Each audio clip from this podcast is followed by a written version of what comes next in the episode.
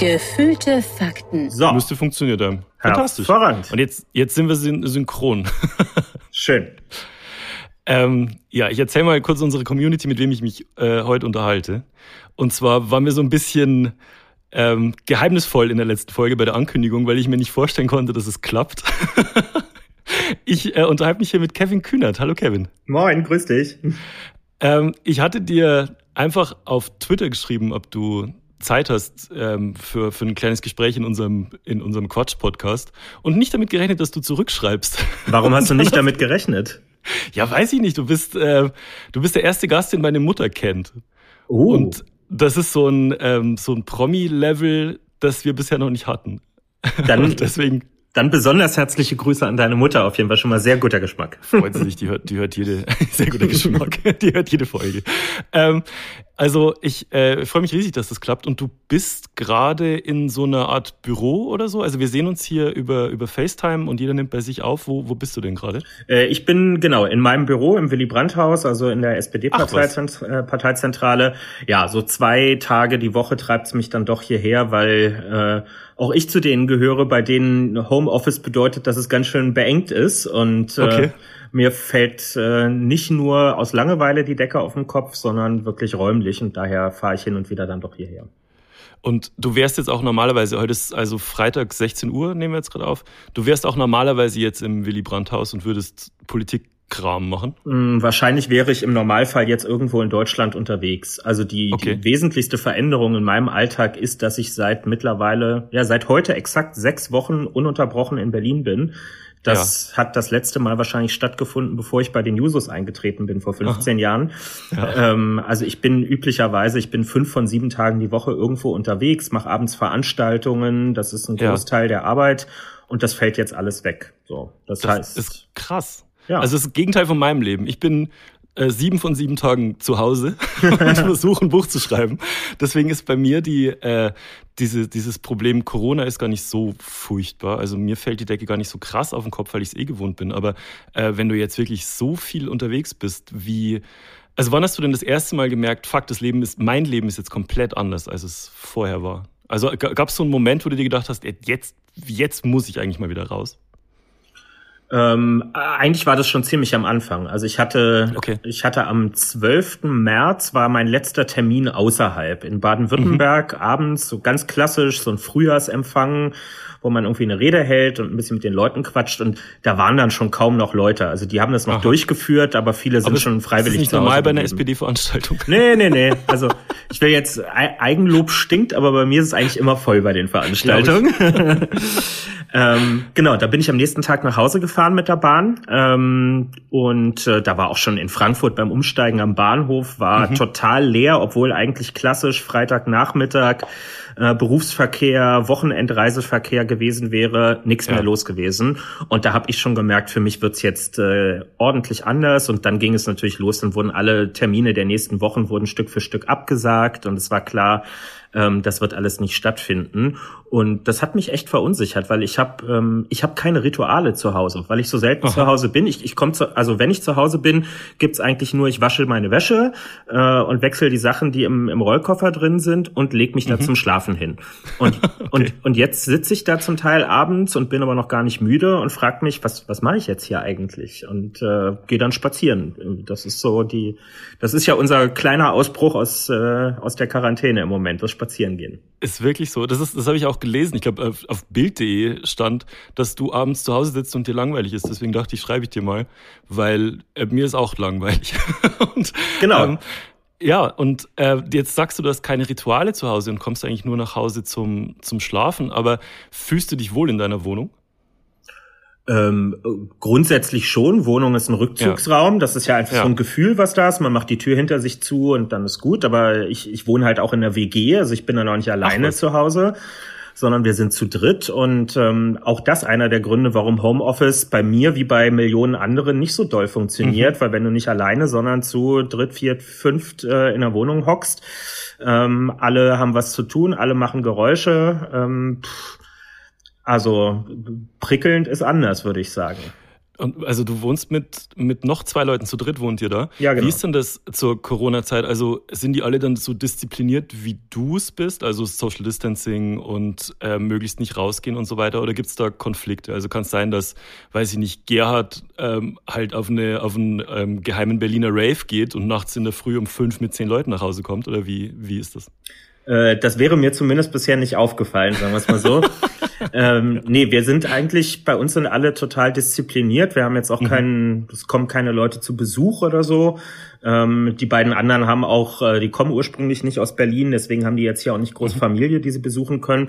Also wir sind schon, wenn ich jetzt nicht gerade im Büro bin, aber hier ist ja sonst auch niemand, ähm, dann hocken schon alle zu Hause. Und mhm. ja, äh, der eine Mitbewohner hat sich jetzt übrigens, der ist äh, auch Studi und äh, hat sich jetzt als Erntehelfer tatsächlich in Brandenburg auch äh, Ach, registriert und macht das auch. Also er fährt jetzt zwei, drei Tage die Woche zur Spargelernte nach Brandenburg raus. Das ist ja, das ist ja krass. Also das fand ich ja auch sowas, dass äh, unser deutscher Spargel, dass, dass wir niemanden haben, der den stechen kann weil irgendwie die, die Leute, die das bei uns körperlich schaffen würden, das Know-how nicht haben. Ja. Und so weiter, merkt man erstmal, was richtig Arbeit ist. Äh, mein Mitbewohner hatte mir das jetzt auch erzählt. Die sind da ja. auf diesem Spargelhof in Brandenburg zwei Gruppen. Einmal die ausländischen Erntehelfer, die jedes Jahr mhm. kommen. Die sind fürs Spargelstechen zuständig, also das Aha. richtig körperlich schwere. Und die deutschen Studis, die sich gemeldet haben, die sind eigentlich nur dafür da, diese weißen Planen, die da immer drüber liegen, über diesen Erdhäufchen, ja. äh, runterzunehmen und wenn die Spargelstecher durch sind, sie wieder drauf zu machen. Also Ach, so was. ist die Arbeitsteilung. Krass.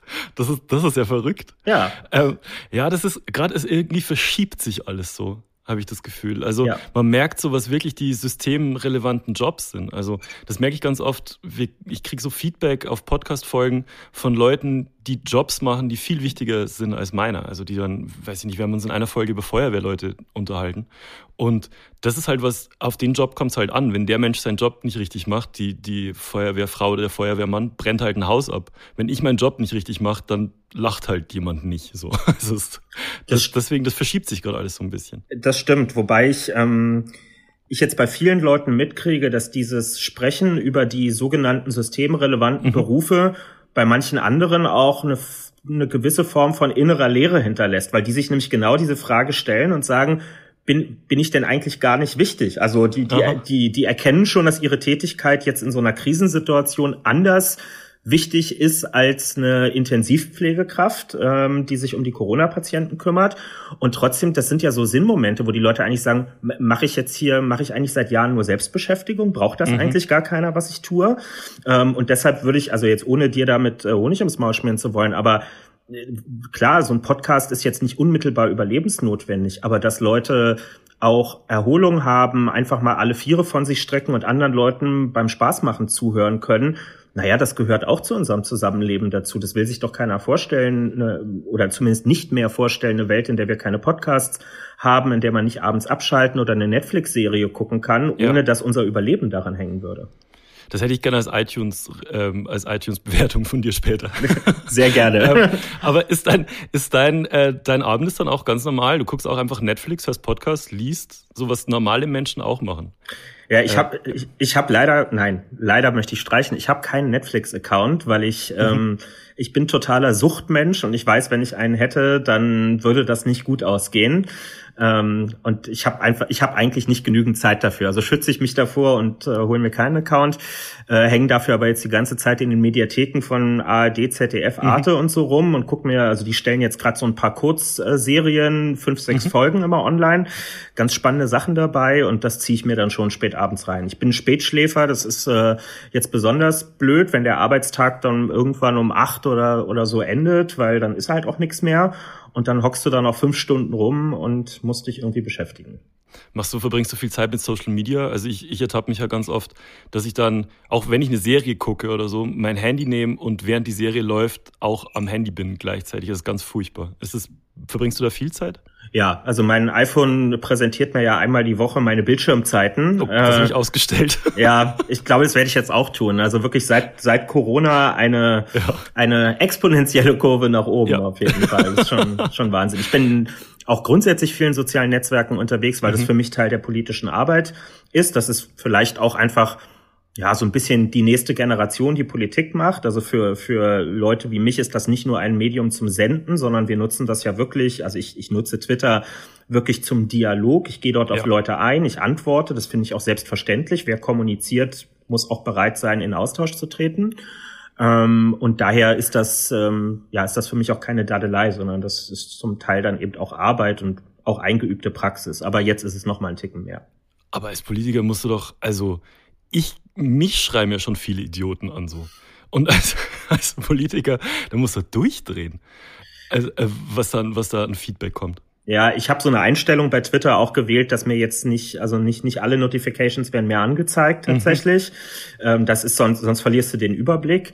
Ja. Ähm, und ich habe zum Beispiel die Direktnachrichten auch für Leute, wo man nicht wechselseitig sich folgt, äh, ausgeschaltet. Es gibt andere Wege, wo man mich äh, erreichen kann. Aber ich merke es über Instagram zum Beispiel. Das ist ähm, Leute, die niemals in die Sprechstunde eines Politikers gehen würden oder mhm. auch keine E-Mail und erst recht nicht einen Brief natürlich schreiben würden. Die schreiben halt einfach Instagram direkt Nachrichten. Ja. Und äh, klar, ich versuche so viel es geht zu beantworten. Denk mir aber auch, meine Güte, es gibt wahrscheinlich auch viele, die haben da so einen Account und antworten niemals da drauf. Was, was produzieren ja. wir da als Politik eigentlich für ein Bild von unserer Dialogbereitschaft? Ähm, ja wenn das alles äh, in, in Ablage P landet. Das ist ja eh so ein bisschen, dass ich das Gefühl habe, dass viele Politiker, klar, jeder hat jetzt ein, eine Facebook-Fanseite oder einen Instagram-Account oder einen Twitter-Account, aber die meisten Politiker haben ja Social Media nicht wirklich verstanden. Also, dass es halt ein Dialog ist. Und so ist es, ich glaube, es ist halt ein Generationenproblem. Du bist ja echt noch ein gutes Stück jünger als ich. Du bist jetzt 30, ne? Ja, genau. Und, genau. Äh, ich, bin, ich bin 35 und Du hast mal äh, einen Satz gesagt, dass man bei fünf Jahren Altersunterschied ähm, merkt man schon, dass sich die Sichtweisen ändert. Ja. Und das ist ja eine Erkenntnis, die, hm, finde ich, der Politik oder den, den Politikern komplett fehlt. Ja. Also es sind die, die fünf Jahre können einen heftigen Unterschied machen. Ja. Müssen nicht zwingend. Es gibt natürlich auch die anderen Beispiele. Wenn ich äh, den, den Lars Klingbeil bei uns, den Generalsekretär nehme, hm. der ist zwölf Jahre, zwölf, genau, zwölf Jahre älter als ich äh, und wir bewegen uns da total auf einem Level, mhm. der kommuniziert auf eine ganz ähnliche Art. Und ja. ich kenne auch andere, die sind ähnlich alt wie ich und sind da völlig irgendwie im vorletzten Jahrhundert hängen geblieben. Also ja. es ist ein Stück weit auch eine Typfrage, aber ähm, klar, ähm, ich, ich versuche es für Ältere in der Politik wirklich immer mit dem Bildnis dieser Bürgersprechstunde zu übersetzen, weil das kennen die alle. Das, ja. das muss es auch weiterhin geben. Ne? Es ist wichtig, dass die in ihren Wahlkreisen alle Büros haben und dass die Leute dort wissen, einmal die Woche, zwei Stunden ist da quasi Tag der offenen Tür, da sitzt mein Abgeordneter und ich kann mit dem mhm. reden.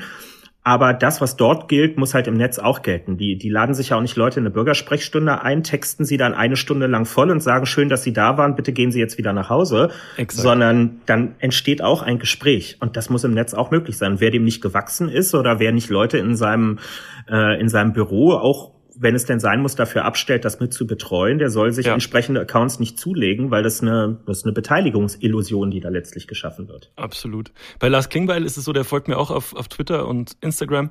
Und ähm, das war zu der Zeit, als ihr gerade äh, neuen Parteivorsitz gewählt habt.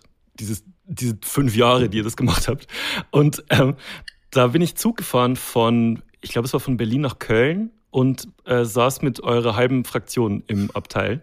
Und da wurde gelästert, Kevin, ich sag's dir, ich über glaub's. einen von, von, von euren Kandidaten. Ja, ja. Und dann habe ich, hab ich getwittert, ähm, dass ich eben mit der, äh, mit der SPD-Fraktion im Zug sitze und dass ich jetzt weiß, wer eine absolute Flachpfeife ist. Und dann war fünf Minuten, nachdem ich den Tweet geschrieben hatte, Stille im Abteil. da war es ruhig. Geil. Und, ja, und dann hat mir, hat mir Lars Klingbeil geschrieben, dass er im Speisewagen sitzt, ob ich vorkommen möchte und ein Weißbier mit ihm trinken möchte. Ach, stark. Das ist richtig das gut. Das fand ich lustig. Ja, so, so ist das. das. Das kannst du mit Lars echt super machen. Wir waren vorhin, Lars und ich, gemeinsam in einer größeren Videoschaltkonferenz, wie wir sie gerade viel haben, mit, keine mhm. Ahnung, 30 Leuten, die da drin waren. Ähm, und äh, wie so oft, es gab unendlich viele Hintergrundgeräusche, weil es auch bei der zehnten Ermahnung fünf Leute nicht hinbekommen, ihr Mikro ja. stumm zu schalten. Es scheint eine unglaublich schwierige technische Aufgabe zu sein. und ich habe ihm dann auch einfach zwischendurch geschrieben, sagt mir, können wir nicht über dieses System mal die Leute alle zentral muten und äh, dann nach Bedarf freischalten. Zwei Minuten später war alles ruhig in der Leitung. Also Ach, es geil. ist gut, Leute mit an der Spitze zu haben, die ein bisschen technisch sich auskennen. Ja. Du, ich habe gelesen, du hast eine äh, Initiative in die Welt gerufen, die heißt äh, Kneipenrettung. Kneipenretter, und, ja. Kneipenretter, genau, kneipenretter.org, ne? Genau, oder und, Punkt Berlin, je nach Wunsch. Und da, da ähm, setzt du dich dafür ein, dass die Berliner Eckkneipen gerettet werden. Willst du dazu ein bisschen was erzählen? Weil, also Kneipen hasst du mich. äh, ja, total gerne. Äh, kleiner Werbeblock, genau. Also kneipenretter.org oder .berlin ähm, ist, äh, ist die Adresse, die man ansteuern muss. Wir hatten und das ist jetzt, hat jetzt wirklich weniger mit meiner politischen, also parteipolitischen Arbeit zu tun, sondern das ist einfach aus dem Freundeskreis äh, entstanden. So, ich, ich bin Berliner, ich bin damit groß geworden, dass hier Kneipen gibt. Ich gehe gerne in Kneipen, habe hier meine Stammkneipe und ähm, zusammen mit den anderen, wir hatten einfach das Gefühl, es gibt jetzt so viele Rettungsinitiativen für Clubs, Theater, Restaurants und so weiter. Hey, alles toll, alles super. Ähm, aber hinten runter fallen natürlich vor allem die Gewerbetreibenden, die nicht über eine große Lobby verfügen. Also kein Dachverband, der sie vertritt, die jetzt nicht unbedingt große Social-Media-Auftritte haben, häufig auch gar keine.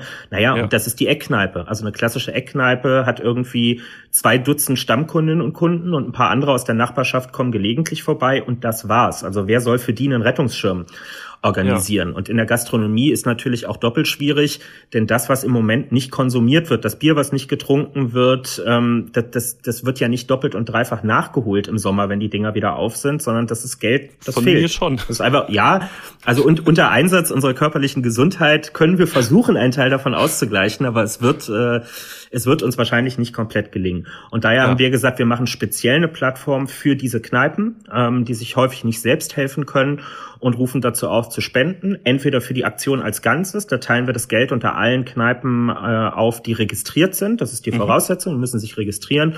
Oder man kann für seine Lieblingskneipe auch ähm, direkt spenden, sofern sie sich bei uns gemeldet hat und gesagt hat, wir wollen mit dabei sein. Das ist, das ist echt, finde ich, mega gut. Du wohnst in Schöneberg, ne? Ich wohne in Schöneberg, genau. Da ist auch meine Stammkneipe und ja. äh, die soll es bitte in ein paar Monaten auch noch geben. Das ist genau das Ding. Also ich habe äh, lang in Prenzlauer Berg gewohnt, ähm, sechs Jahre, und da war meine Stammkneipe war die Speiche. Ich weiß nicht, ob du dich ein bisschen auskennst in, in Prenzlauer Berg. Sag mir das mal, in welcher Ecke das Ding ist.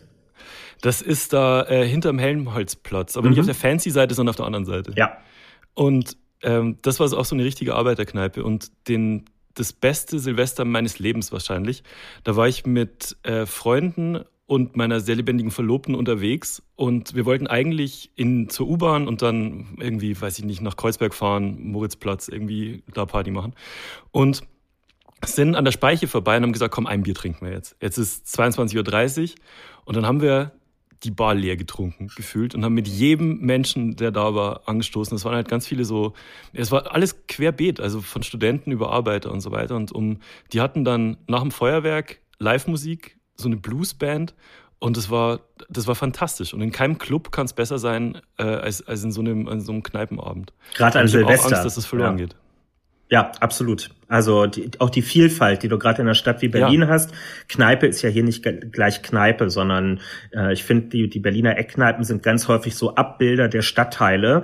Oder, oder sagen wir mal, sie, sie konservieren die Stadtteile so, wie sie vor 10, 20, 40 Jahren mal waren. Du kannst gerade dort, wo Gentrifizierung stark stattfindet, kannst du einen Eindruck in den ehemaligen Arbeitervierteln beispielsweise davon bekommen, wie das Leben hier mal ausgesehen hat. Im Prenzlauer Berg, bevor kernsaniert wurde überall ja. und äh, aus äh, aus, aus kleinen Mietwohnungen mit Ofenheizung äh, Eigentumswohnungen und Lofts geworden sind. Und ja. Das sollten sich viele Leute, die dort legitimerweise heute wohnen, häufiger vor Augen führen, wo sie eigentlich gelandet sind. Ex exakt, das ist es.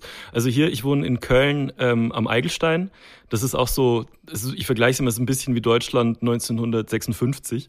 Und da ist halt auch eine Eckkneipe äh, oder eine, eine Kneipe an der nächsten so. Und ähm, ist auch die Eckkneipenkultur halt noch groß. Und hier meine Lieblingskneipe, ich habe zwei Lieblingskneipen, habe ich halt auch Angst, dass die einfach nicht mehr gibt. Und ähm, da gibt's jetzt Gutscheine, kann man da halt kaufen. Aber wie lange hält das? Ich habe mich heute mit einem ähm, von den Kneipenbesitzern, der auch ein Freund von mir ist, unterhalten.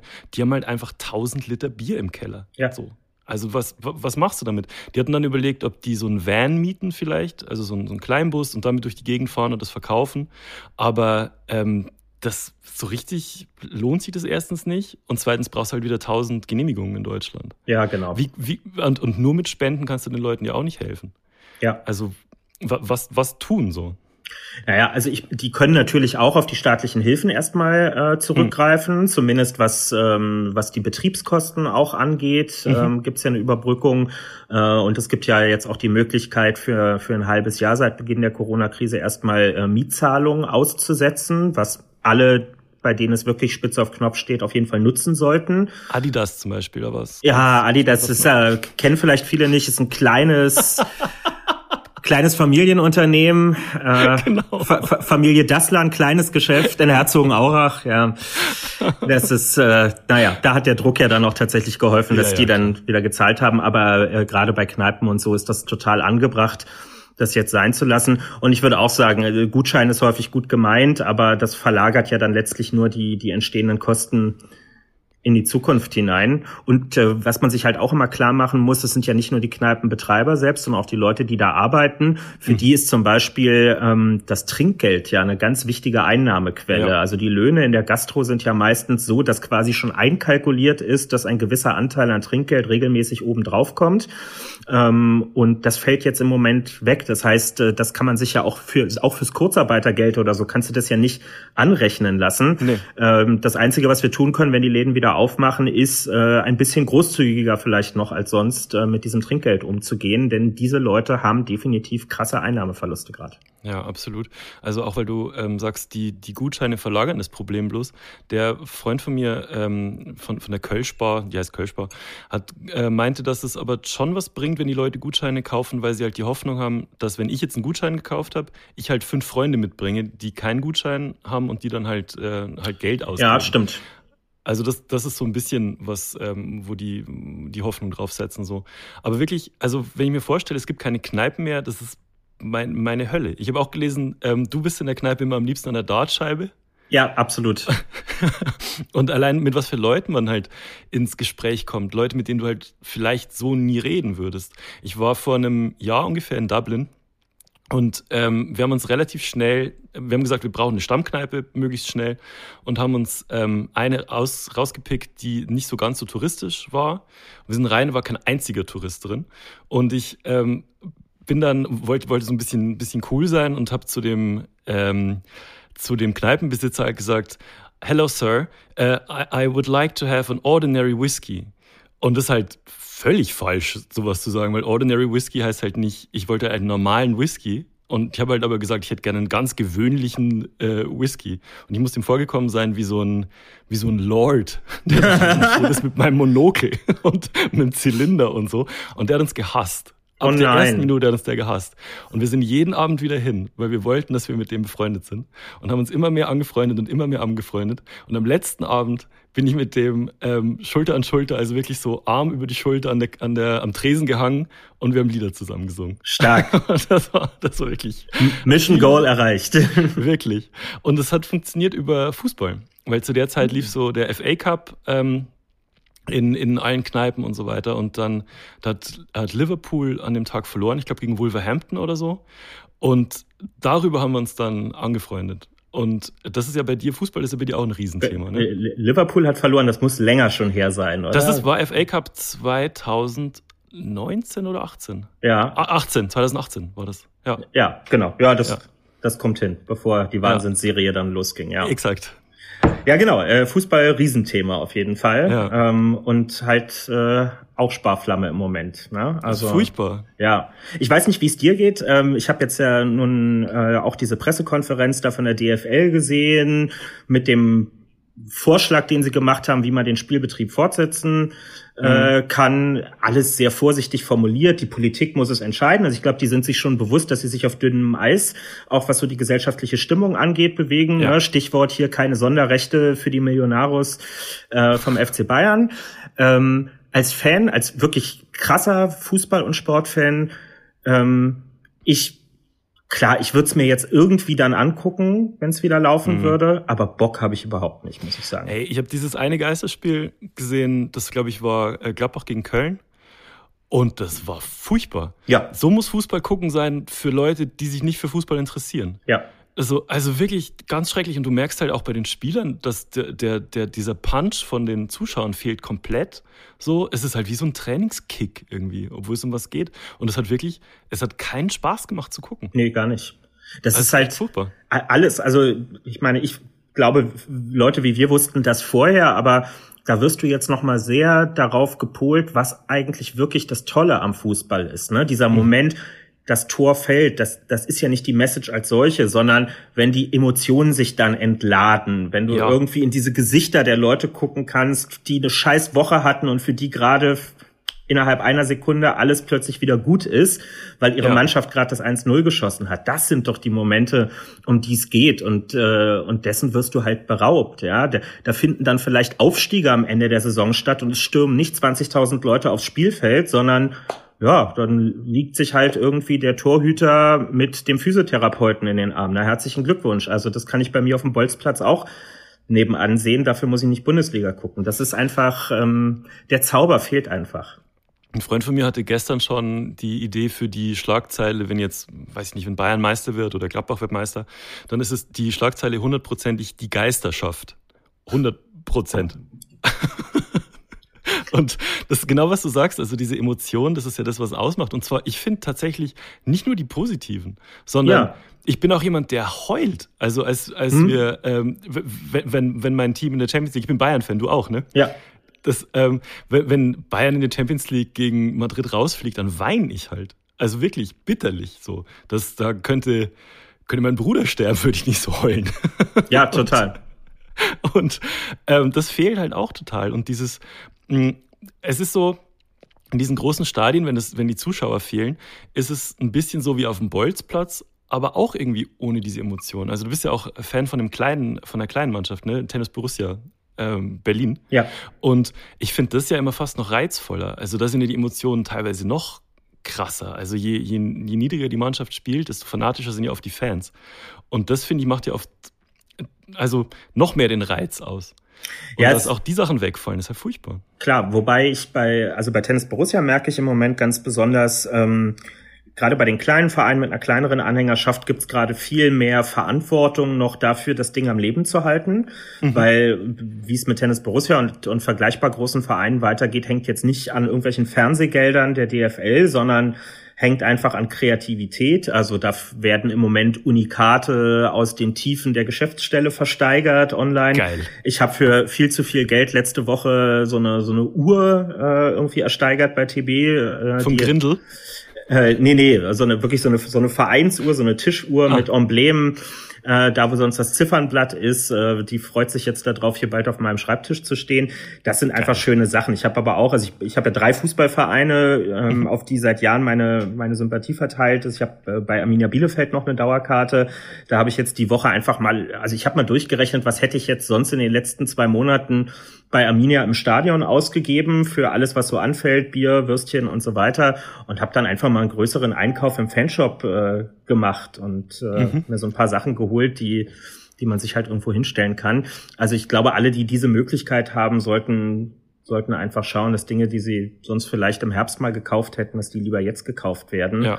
Weil alle haben halt immer die großen, reichen Clubs vor Augen, was zum Teil auch ein sehr relatives Bild ist aber auch im Profifußball, auch dort, wo Millionen gehandelt werden, du kannst ja nicht die Kosten von heute auf morgen einfach runterfahren. Die haben Zahlungsverpflichtungen, da sind zum Teil Stadien, äh, die müssen noch abbezahlt werden, ähm, die Verträge sind über Jahre geschlossen. Ich, mir geht die, bei der Jammerei geht es mir jetzt nicht um die Spieler, ja, die nagen nicht mhm. am Hungertuch, aber ähm, dass da zum Teil Leute in den Geschäftsstellen jetzt auch in Kurzarbeit geschickt werden, das, das trifft dann einfach die Falschen am Ende und das soll nicht ja. sein exakt.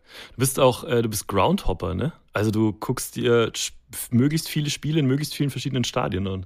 Stimmt ja, das? also echte Groundhopper würden jetzt die Nase rümpfen und sagen, dass das, was der Kühnert da macht, ist ja höchstens äh, höchstens Anfängertum, äh, weil die betreiben, die betreiben das ja als Leistungssport. Ne? Es gibt ja wirklich Aha. Leute, die die fahren irgendwie am Freitagvormittag mit dem Auto Richtung Polen und Tschechien rüber und basteln mhm. sich dann Touren, wo sie äh, in zweieinhalb Tagen irgendwie sieben Spiele sehen können oder so. Mhm. So mache ich es nicht, aber für mich gilt halt schon, wenn ich unterwegs bin und wir sprachen drüber, ich bin andauernd unterwegs, ja. ich gucke immer, wo ich am Wegesrand Fußball gucken kann. Und ähm, wir, also bei mir im Büro sind auch eigentlich alle weitgehend sportbegeistert und die wissen auch, äh, wenn wir Sachen am Wochenende terminieren, Ähm, also die Spiele meiner Vereine sind, stehen eigentlich immer im Kalender drin und wo immer es geht, versuchen wir den Terminkalender drumherum zu bauen. Ne? Also wenn ich weiß, Arminia Bielefeld hat ein Auswärtsspiel in Fürth, wie jetzt vor zweieinhalb Monaten, dann mhm. sehen wir zu, dass wir an dem Tag abends irgendwo eine Veranstaltung in Bayern haben. Dann kann ich auf der Durchreise mir das Spiel angucken und bin dann abends in München zum Kommunalwahlkampf gewesen. Und das klappt eigentlich ganz gut so. Bist du dann so ein Typ ähm, Fankurve oder bist du Typ VIP-Eingang und Catering? Kurve, Stehplatz, ähm, ja, ne? wo, wo immer es geht, ähm, ja. mache ich das auf jeden Fall so. Ne? Und dann natürlich, wenn es sein muss, auch Gästeblock. Ich will das einfach, also der für mich ist der Stadionbesuch zu 50 Prozent das Spiel und zu 50 mhm. Prozent mhm. ist es das drumherum. Ne? Also ich ich brauche das auch, wo immer es geht, vom Bahnhof zum Stadion zu laufen. Ja. Ne? So dieses, das das mag ich in Bielefeld so sehr. Das Stadion ist wirklich äh, so sehr englisch in so einer Einfamilienhaussiedlung. Da strömen dann tausende Leute an diesen kleinen Häuschen ähm, vorbei. Das, ne? äh, genau, oder die Alm, äh, wie, wie, wie wir es dann etwas weniger Sponsoren durchsetzt sagen. Und dann gibt's da so einen Rentner, der verkauft irgendwie aus der Garage seines Hauses seit 20 Jahren Bier. Das war mal so ein Geheimtipp und mittlerweile okay. treffen sich da einfach Hunderte vorm Spiel äh, in der Straße neben dem Stadion, um an dieser Garage ihr, ihr Vorglühbier zu trinken. Und ich, ich finde das toll. auch das Beste. Das ist das, dieses, dieses Drumherum mag ich auch fast noch lieber als das Spiel selber. Also ein Freund von mir arbeitet beim FC Bayern und ich durfte mit dem mal durch die ganzen Katakomben laufen und durch die ähm, VIP-Areas laufen und so. Wir sind immer eine krassere Sponsoren-Area höher quasi und am Schluss waren wir dann ganz oben, wo so die High Roller waren. Ja. Und da ist ähm, eine, ich weiß gar nicht, ob ich es verraten darf, ja, ist egal. Ähm, da ist eine lange Bar, da sind Whiskys drin, die, die kosten mehr, als ich im Jahr verdiene, wesentlich mehr, als ich im Jahr verdiene. Und ähm, da ist dann noch ein Bildschirm und sonst so schwere Ledersessel, also so ein richtiges Herrenzimmer. Und da bin ich dann drin gesessen und dachte mir, ja geil, aber wie steht's eigentlich? Ja. So, also du vergisst irgendwie komplett, dass da draußen ein Spiel ist. Und dann sind wir wieder raus und dann war ich wieder viel mehr in meinem Element. Also das ist so, das ist zwar cool, aber worauf es ankommt, ist dann doch, sind dann doch die Emotionen und die anderen Leute und der Weg zum Stadion und das Wegbier und die Wurst. Und das ist einfach, das ist einfach, was es ausmacht. Total. Ich habe einmal in so einem VIP-Bereich in einem Stadion äh, gesessen bei Hertha. Da sind wir mal mhm. irgendwie eingeladen worden von irgendeinem Typen, das hatte jetzt gar nicht so viel mit Fußball an der Stelle zu tun. Mhm. Und äh, das konnte ich auch echt nur aushalten, weil es ein Hertha-Spiel war und ich zu Hertha nun so 0,0 emotionale Beziehung ja. habe. Ähm, aber selbst da, also ich, ich habe dann schon mit, mich regt das auf, dass da andere Leute sind, die da einfach hingehen, ohne ein einziges Mal im Laufe des Abends wenigstens fünf Minuten am Stück konzentriert dem Spiel gefolgt zu sein. Und das ist als, als Fußballfan ist das für mich einfach unvorstellbar. Ich gehe extra ja. in dieses Stadion und behandle es aber, als wäre ich in ein Restaurant gegangen. Ähm, also ein kostenloses Restaurant. Ja, genau. Für die Leute. Ja, also mir ja. völlig unverständlich. Ich, das verstehe ich auch nicht. Ähm, ich, wie gehst denn du mit, mit solchen Sachen um? Ich war mal bei, äh, das war in der alten Försterei in Berlin also Union, gegen Regensburg, das ist mein zweiter Verein, da komme ich halt her ursprünglich.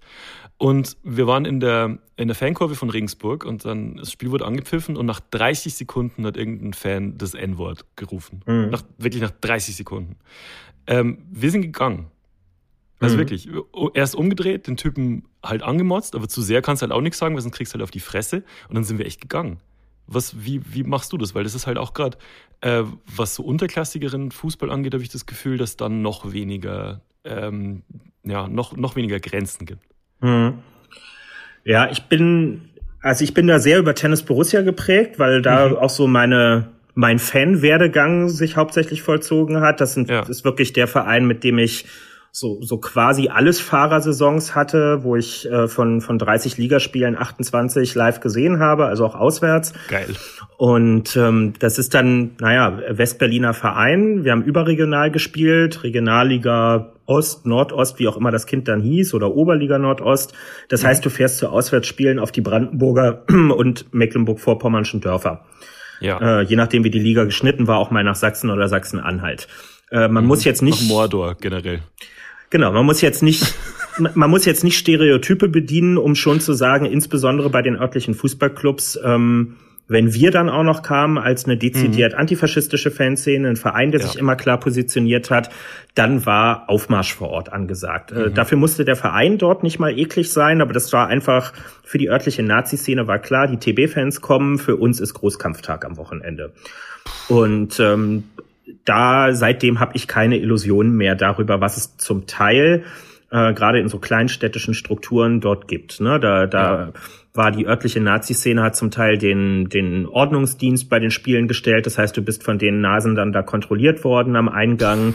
Ja, äh, von, von Leuten mit Torsteiner Klamotten und ähnlichem. Da weißt du, was Phase ist. Und, ähm, oh und was zu erwarten ist. Und klar, wir sind, wir sind keine Riesenfanszene, wir sind da nie mit Hunderten, sondern mit 50 oder selber, wenn es mhm. gut lief, 100 Leuten aufgekreuzt. Und da überlegst du dir schon dreimal, wann du ein Fass aufmachst. Ähm, mhm. Und aus heutiger Sicht jetzt toi toi toi, bei Arminia habe ich das eigentlich sehr selten, dass man mal irgendwo was sagen muss. Ähm, das reguliert sich auch alleine. Ich habe auch immer den Eindruck, in so klassischen Studiestätten, wo die Fanszene auch eher so von jüngeren Leuten geprägt ist, läuft das oftmals ganz gut mhm. ähm, dass die auch einfach mehrheitlich sehr korrekt sind. Ähm, aber klar, also auch als jemand, der einen klaren politischen Standpunkt hat, tue ich mich manchmal schwer. Jetzt kommt bei mir hinzu, bei mir kennen viele das Gesicht und ich Mhm. Ja, dann, dann läuft so ein Film im Kopf ab und du denkst dir, boah, wenn du jetzt den Mund aufmachst, dann denken die Leute, ach, der Kühnert ist er zum Politisieren hier, will er jetzt hier ja, irgendwie Gott, die Kurve bekehren oder so. Du äh, bist nur eine Wurst und ein Bier. Ja, genau. Also ein, ein irrer Gedanke, für was man sich da entschuldigen muss quasi. Ja. Ähm, aber ja, es ist also bei mir ist es auch so, es, es kann mir den ganzen Nachmittag kaputt machen. So, wenn, ja. wenn darauf nicht eine entsprechende Reaktion erfolgt, dann kann ich danach nicht einfach so dem Spiel folgen, wie ich es sonst tun würde. Exakt.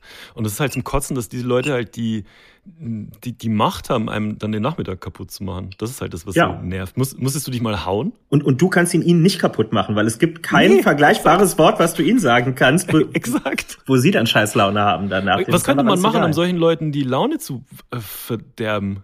Ich, ich weiß es nicht, ihre ich, mir fällt nichts ein, wie man solchen Leuten, solchen Arschlöchern die Laune verderbt. Nö, du kannst ihnen halt nur das Bier aus der Hand hauen und dann hast du, ja. dann bist du bei deiner nächsten Frage angekommen, dann hast du die Prügelei ja. auf jeden Fall. Also musstest du dich schon mal prügeln?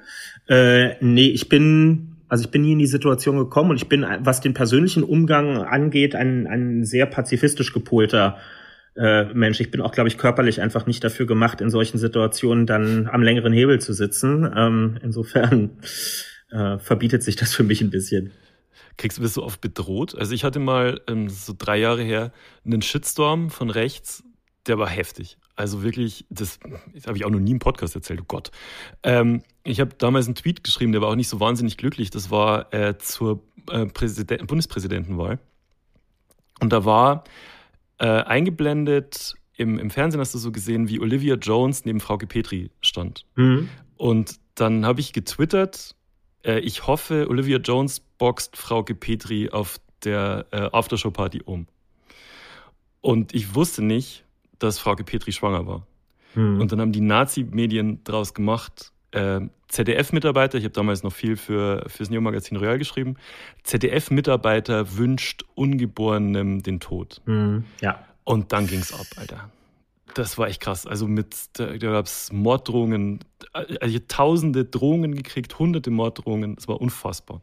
Das hat so eine Woche angehalten. Hast du das ähm, angezeigt damals? Nee.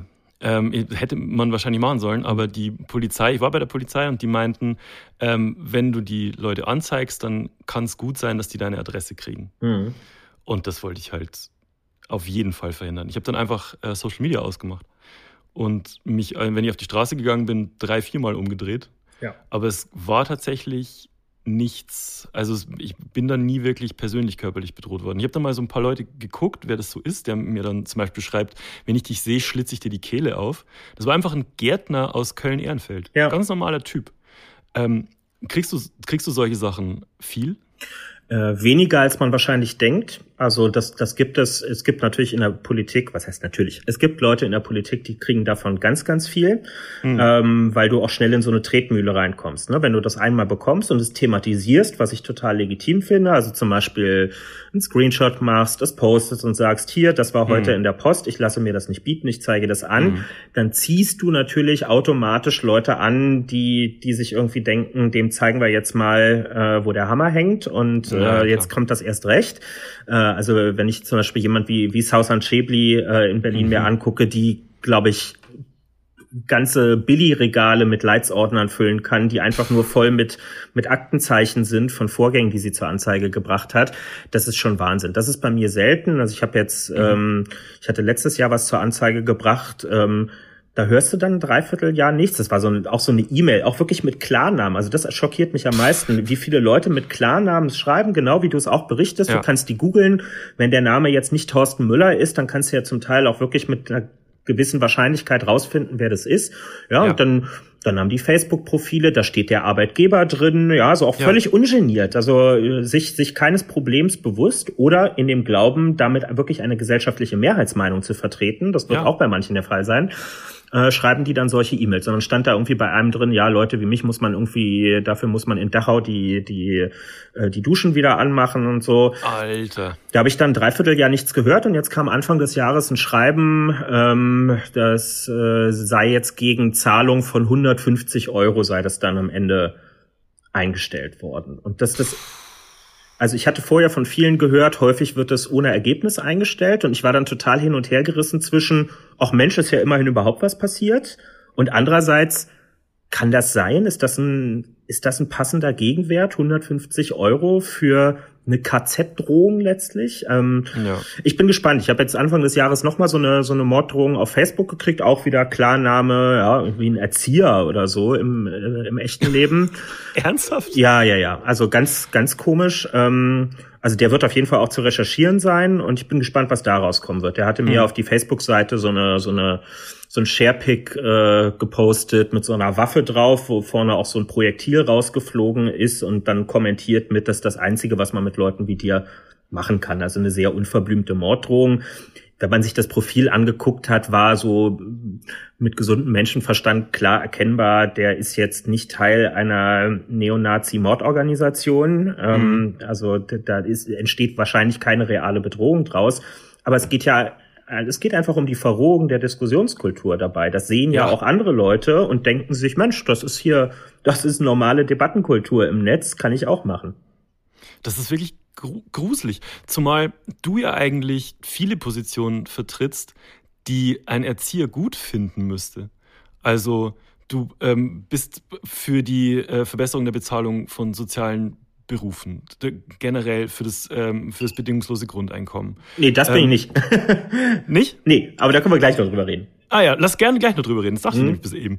Ähm, und ich verstehe nicht, was diese Leute dann also warum, was die zum, als Auslöser haben, dass die dir dann sowas schicken? Also das ist echt, auf, auf welche Statements kriegst du denn dann solche Morddrohungen?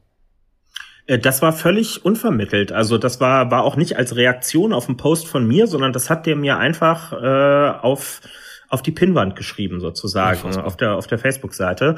Ähm, ja, es war auch mehr Zufall, dass ich das überhaupt gesehen habe. Ähm, ist schon, ist schon skurril. Also ich vermute, kann jetzt hier keine Psychoanalyse betreiben, aber ich vermute, wenn der hier sitzen würde, der könnte wahrscheinlich selber gar nicht sagen, was jetzt politisch genau der Auslöser war. Also weder vermute ich bei ihm noch bei anderem, dass da irgendwie ein großes politisches Weltbild dahinter steht. Äh, mhm. Äh, ja, der hat jetzt irgendwie nicht meinen Kampf dreimal von hinten nach vorne gelesen und sich dabei radikalisiert. Ähm, da bin ich mir sehr sicher, sondern ich wenn man, also manchmal gucke ich mir dann auch die Profile von solchen Leuten an, die sehr harte mhm. Kommentare schreiben. Und häufig erkennst du kein klares Weltbild dahinter. Das sind nicht ideologische Nazis, sondern ich stelle eher fest, dass das so generelle Politikverachtung ist. Also die die, die Feeds von denen sind einfach voll mit Beleidigungen von allem und jedem, der öffentlich auftritt. Ne? Die sind alle korrumpierbar. genau. Also das ist so immer so Rundumschläge, die da oben und die machen sich die Taschen voll und der kleine mhm. Mann hier unten und an den denkt keiner und hier die mhm. Elite und dann kommen Verschwörungstheorien und das Weltjudentum ja, ja. und so. Ähm, das sind natürlich alles Versatzstücke rechter Ideologien, aber nicht immer steht dahinter ein eine organisierte Neonazi-Gruppe oder so. Und das macht es auch so schwierig, weil eine Neonazi-Gruppe kann man irgendwie noch zerschlagen. Ähm, ja. Aber diesen täglichen Irrsinn, der, der in so großer Zahl vorhanden ist, den kann man nicht einfach zerschlagen. Ja, das, das ist auch das, was mir Angst macht. Äh, ich, warum dachte ich bis eben, du bist für das ähm, bedingungslose Grundeinkommen? Und warum bist du es nicht? das weiß ich auch nicht. Also ich, äh, Ich habe manchmal den Eindruck, bedingungsloses Grundeinkommen wird so, so schlechthin als so eine linke politische Position mhm. ähm, wahrgenommen. Ähm, ich glaube, es wird von vielen vertreten, die sich eher natürlich links im politischen Spektrum verorten. Äh, ich, ich verstehe auch, ähm, habe mich viel damit beschäftigt, verstehe auch mhm. die Faszination. Ähm, also ich, ich stoße immer wieder auf zwei Hauptgründe, die ich auch erstmal teilen würde, zu dieser Forderung zu kommen, nämlich einmal äh, klar, Sicherheit des Einkommens, also das ist der Charme an dem Konzept, einfach ja. zu wissen, ein bestimmter Betrag X, auch wenn es vielleicht noch nicht auskömmlich ist, kommt jeden Monat auf mein Konto, komme was wolle. Punkt. Ähm, und der zweite Punkt ist äh, Zeitsouveränität. Ne? Also Leute, die sagen, muss ich wirklich erst 67 werden und in Rente gehen, bevor ich die Zeit habe, mich Hobbys und anderen Projekten zu widmen, eine Weltreise zu machen, Zeit für die Enkelkinder zu haben? Oder kann es nicht auch eine Arbeitswelt geben, in der ich selbstbestimmt zwischendurch mit Mitte 30, Mitte 40, 57, wann auch immer sage, jetzt ist der Zeitpunkt, jetzt, jetzt will ich mal runterfahren, ich arbeite weniger mhm. oder gar nicht, ähm, komme aber trotzdem durch so ein Grundeinkommen über die Runden und kann eine Bürgerinitiative gründen, um mich für die Begrünung meines Stadtteils einzusetzen. Beides ja. total legitime Punkte.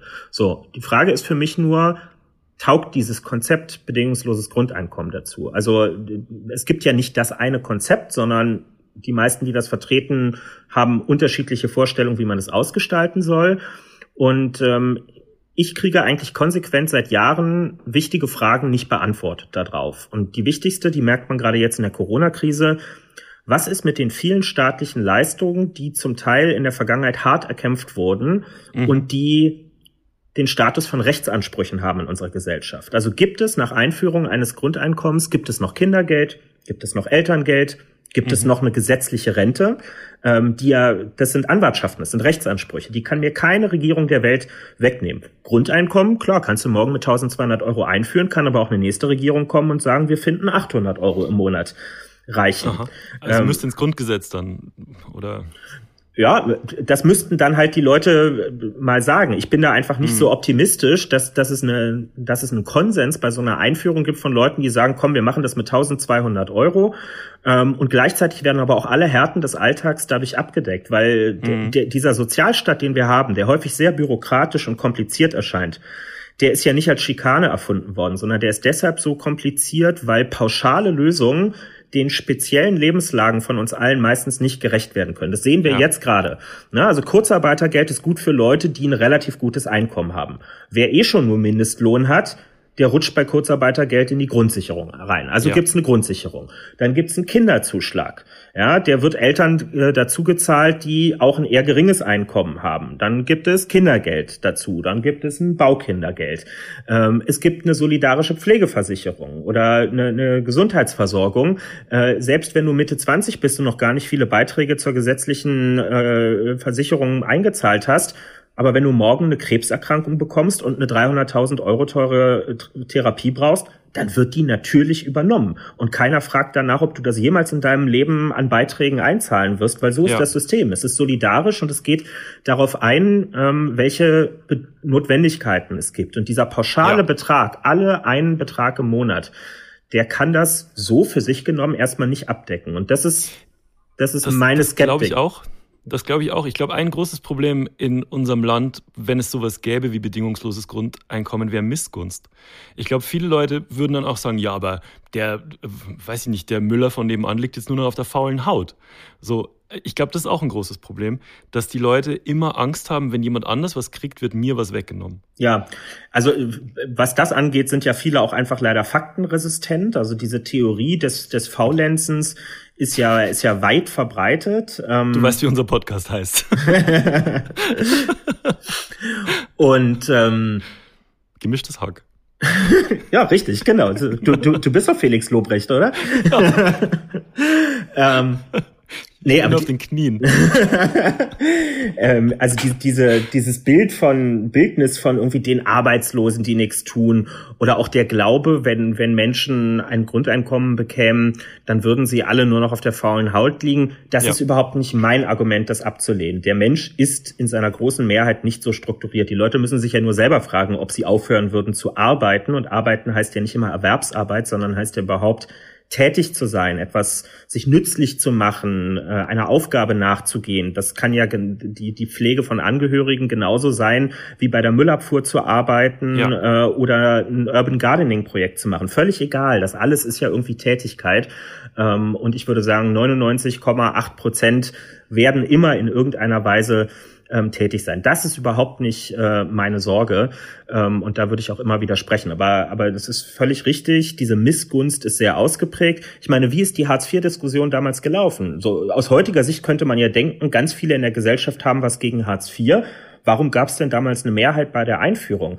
Es gab diese Mehrheit, auch, auch eine Stimmung in der Gesellschaft, weil es eine Polemik gab ähm, von Menschen, die für sehr wenig Geld viel geackert haben, gegenüber ja. denjenigen, die unverschuldet und zwar in hoher Millionenzahl arbeitslos waren damals. Das heißt, die Leute mit den niedrigen Einkommen, die eigentlich selber ein Interesse daran haben müssten, dass es einen funktionierenden, guten Sozialstaat gibt, die sind aufgestachelt worden mit dem Argument, ihr schuftet für wenig Geld und die anderen kriegen hier üppige, in Anführungszeichen, Sozialhilfe vom Staat. Anstatt dass sich diese, ja, ja, anstatt dass sich diese beiden Gruppen zusammenschließen und sagen, äh, für die einen wollen wir bitte Arbeit organisiert haben und für die anderen eine gerechte ähm, Bezahlung. Aber das ist in der ganzen ja. Geschichte der Menschheit immer wieder Menschen, die, denen es sehr gut geht, sichern ihren Status dadurch, dass sie Leute auf einem schwachen sozialen äh, Status ausspielen gegen Leute, die gar nichts haben. Das ist Brot und Spiele äh, und so alt wie die Menschheit.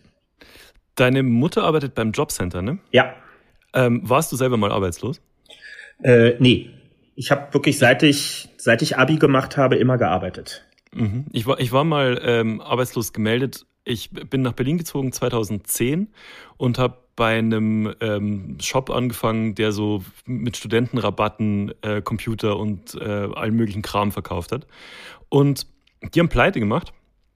Ähm, und dann war ich arbeitslos gemeldet und musste also, habe Arbeitslosengeld 1 gekriegt, musste zum äh, Arbeitsamt.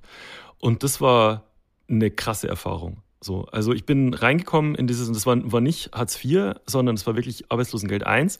Bin in das Büro gekommen von der Dame damals und der zweite Satz, den die zu mir gesagt hat, war, ähm, ja, jetzt heißt es aber nicht sich auf die faule Haut legen hier, Herr Huber. Äh, in, einem, in einem Jahr sind Sie da drüben und hat irgendwie aus dem Fenster gedeutet, da war, ähm, war das äh, Arbeitslosengeld 2, das Haus für Arbeitslosengeld 2. Und dann hat die mich fertig gemacht. Die hat mir alle vier, fünf Tage hat die mir irgendwelche Schreiben geschickt, die ich hinten und vorne nicht verstanden habe. Die hat mir, ähm, wollte mich einteilen für irgendwelche ähm, Lehrmaßnahmen, wie bewirbt man sich richtig und so weiter. Und ich habe ja damals schon gesagt, äh, ich will mich selbstständig machen. Ich brauche bloß vier, fünf Wochen, um das alles hinzukriegen und so weiter. Und dann bin ich nicht mehr arbeitslos. Und die wollte mich fertig machen damals. Warum ist es so? Haben diese Leute einfach einen Frust in ihrem Job? Ist das wie in jedem anderen Job auch? Warum haben so viele Leute dann Angst vorm, ähm, vom Arbeitsamt? Naja, überall, wo viele Menschen arbeiten, hast du einen Querschnitt durch die Gesellschaft. Das ist erstmal mhm. normal. Ne? Also würdest wahrscheinlich genauso viele ganz tolle Beispiele finden. Klar, wahrscheinlich ja. Ja, klar ist aber in diesen Ämtern wird auch unter hohem Druck gearbeitet. Ne? Da mhm. müssen gewisse Fallzahlen erreicht werden. Also die, die haben auch, äh, zumindest in Zeiten, als die Arbeitslosigkeit auch höher war, haben die pro Kopf unglaublich viele ähm, Personen zu betreuen gehabt. Ähm, diese Jobcenter haben gewisse Vorgaben. Da müssen sie gegenüber der Bundesagentur für Arbeit äh, rechtfertigen, wenn sie nicht ein bestimmtes Maß an äh, Trainings und Fortbildungen im Jahr verausgabt und vermittelt haben.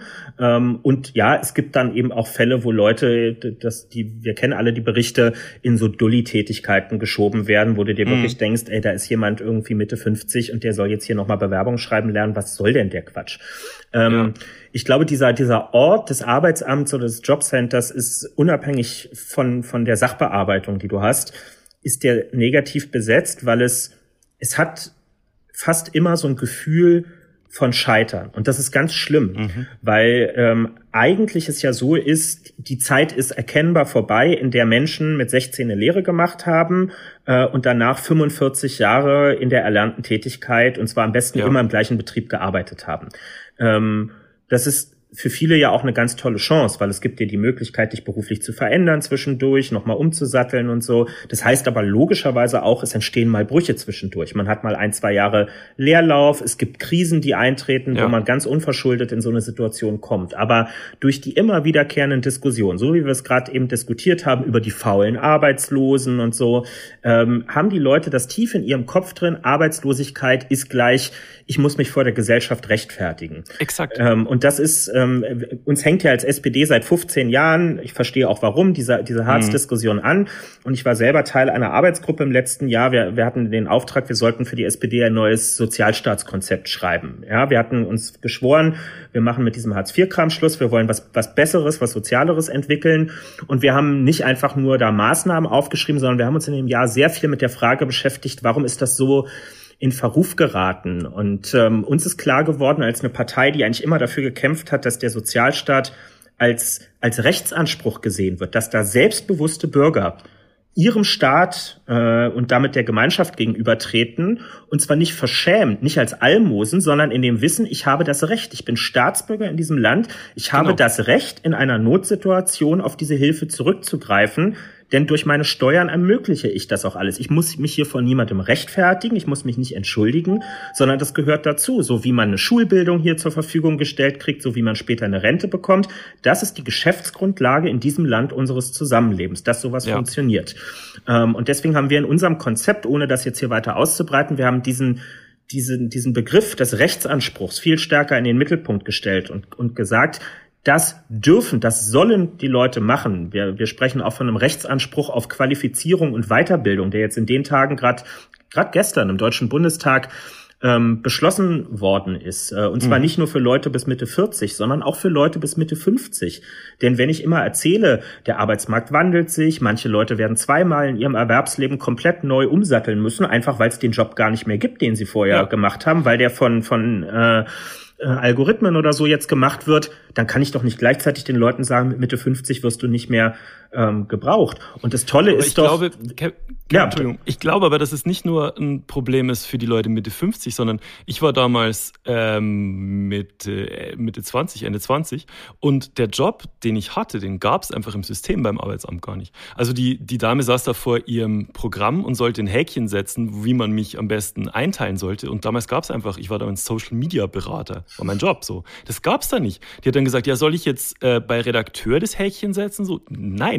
Soll ich jetzt bei, damals hatte ich auch noch nichts geschrieben, bei ähm, Zeitungs, äh, Zeitungsautor das Häkchen setzen? So, nein. Ja. Das gab es einfach nicht. Ähm, meine sehr lebendige Verlobte, die arbeitet auch als Redakteurin, die fürs Fernsehen viel und jetzt im Moment auch äh, für einen Podcast. Und die war auch mal zwei Wochen arbeitslos gemeldet, äh, einfach so zwischen so Projekten, weil äh, man arbeitet in der Branche einfach viel projektweise. Und auch da war das gleiche Problem, dass einfach das Häkchen für ihren Job nicht gesetzt werden konnte. Wird es nicht schon helfen, hm, dieses, dieses ganze Wirrwarr da zu entzerren und die, die äh, Bürokratie ein bisschen runterzufahren zumindest? Also warum muss es da so ein System geben, wo man so ein Häkchen setzen muss? Ja, naja, weil das Ziel natürlich ist, ähm, in, in einem idealen System, dass diese Fallberater, die du dort hast, dir tatsächlich auch helfen, äh, für dich was Neues zu finden. Das heißt, die müssen ja. irgendwie verstehen, was macht der, was kann der eigentlich und nach wem halte ich hier ähm, Ausschau. Ja. Ähm, in der Wirklichkeit ist es natürlich in den letzten Jahren, wenn du dich mit Leuten aus diesem System unterhältst, so gewesen, die wenigsten sind ja durch das Jobcenter in eine neue Beschäftigung nee. vermittelt worden. In der Regel organisieren sich das viele, viele selbst, ähm, gerade in Zeiten, wo gar nicht mehr so viel Erwerbslosigkeit war und wir ähm, wenn dann eher das haben, was man friktionelle Arbeitslosigkeit mhm. nennt, Leute, die mal kurz für wenige Monate raus sind, aber ganz genau wissen, hier, ich bin im Saisongeschäft und ich bin in drei Monaten wieder mit dabei oder es fängt eine neue Produktion an. Ähm, was wir eigentlich gerne wollen, was ich gerne möchte, ist, dass du ein System hast, wo viel individueller ähm, entschieden werden kann, oder eine viel individuellere Betreuung, nicht so nach Stechuhr möglich ist. Die Bundesagentur mhm. erprobt es in fünf Städten und Landkreisen äh, im Moment. Dieses Projekt heißt äh, LBB, lebensbegleitende Berufsbildung oder irgend sowas. Und mhm, ich habe mir das, ja, ich, ich habe mir das mal in Leipzig angeguckt. Das ist wirklich ein himmelweiter Unterschied, weil da sitzen, die haben nicht so 20-minütige Terminslots, sondern ich war da in, in so Gesprächen mit Kunden, wie das dann heißt, mit dabei. Genau. Und es sind wirklich äh, dann Gespräche von anderthalb Stunden gewesen, wo überhaupt erstmal geguckt wurde, was hat der Mensch bisher gemacht. Da war auch keine Information zu kleinteilig. Alles wurde aufgenommen. Welche mhm. Ausbildung, welche Weiterqualifikation, welche Nebenjobs wurde gemacht. Da wurde Aufwand halt genau, da wurde gefragt, was auch auch Studie und Hilfstätigkeiten. Was hat Ihnen denn mal richtig Spaß gemacht in Ihrer mhm. Tätigkeit? Also um aus den Leuten, die ja häufig selber dann so eine versteifte Vorstellung haben, was ihre Tätigkeit ist, um so ein bisschen rauszukitzeln, was begeistert die eigentlich wirklich? Also mhm. wenn man denen jetzt eine Fort- und Weiterbildung bezahlt, ähm, aus, Dass es dann aus, Sinn macht. Aus, aus beidseitigem Interessen. Ja. Von Seiten des Staates, um nicht in zwei Jahren die nächste bezahlen zu müssen, weil es irgendwie nicht das Richtige war und aus Sicht des Betroffenen, um auch was Passgenaues zu finden, indem man ja. sich danach dann auch, auch wohlfühlt. Und ja, das, äh, das bedeutet, mehr Personal einstellen zu müssen, weil eine Person im Amt halt nicht mehr 120, sondern vielleicht nur noch 70 Leute betreuen kann. Aber das heißt eben auch effizienter zu arbeiten, weil die, ja. die sogenannte Vermittlungsquote viel besser und zielgenauer am Ende ist, weil ich dem einzelnen Menschen gerecht geworden bin und nicht nur der Statistik, die mir abverlangt hat, dass ich hier äh, noch einen Gabelstaplerführerschein irgendwo vergeben muss. Exakt. Und, und ich als Betroffener ähm, habe auch ein besseres Gefühl, weil ich das Gefühl habe, es wird sich mit mir beschäftigt. So. Also ja, total. Echt, echt, ja, so, so, das wäre gut. Bei dir ist gerade schon die Tür aufgegangen. Ich glaube, wir haben, wir müssen aufhören, ne? ja, so demnächst. Also wir müssen jetzt nicht auf die eine Minute gucken. Was hast du heute noch vor? Was machst du noch? Äh, ich habe jetzt noch äh, eine Telefonkonferenz gleich, dann äh, mhm. ein, ein Webinar. Ähm, ich mache eigentlich mit einer äh, Genossin bei mir in der SPD vor Ort in Berlin-Tempelhof-Schöneberg. Wir machen so eine Bildungsreihe für unsere Mitglieder zusammen, also so ah drei, viermal im Jahr bieten wir normalerweise Workshops für unsere Mitglieder an. Das machen wir jetzt als Webinar im Moment, passenderweise jetzt zum Umgang mit Corona. Wie kann man Nachbarschaftshilfe organisieren und ähnliches. Mhm. Äh, das machen wir heute noch zwei Stunden kompakt abends und da muss ich, glaube ich, noch ein Interview nachher freigeben, was hier noch rumliegt. Ja, und äh, da muss ich mir mal Gedanken machen, was ich heute noch esse. Ich vergesse irgendwie über den Tag immer zu essen und das, das Problem habe ich nicht. Äh, das müssen wir nicht freigeben, oder? Was wir hier, was wir um, hier machen. Um Gottes Willen, nein. Gut. Nur bei Printsachen. Okay. Da muss man immer so Zitate in so Kram freigeben, ne? Ja, ja, genau. Das ist, ja. äh, gehört irgendwie leider immer noch mit dazu. Kevin, das war super. Hat mich sehr viel Spaß riesig gemacht. gefreut. Genau. Also ich verrate, dir, ich verrate dir gleich noch, ich beende jetzt die Aufnahme, ich verrate dir gleich noch, äh, welchen SPD-Genossen eure halbe Fraktion doof findet. und, und ich, äh, ich gebe bitte vorher einen Tipp ab. Ja, das, ich hab okay, eine Ahnung. Wir. Alles klar. Alles klar, gut. Ciao. Mach's gut, ciao. Gefühlte Fakten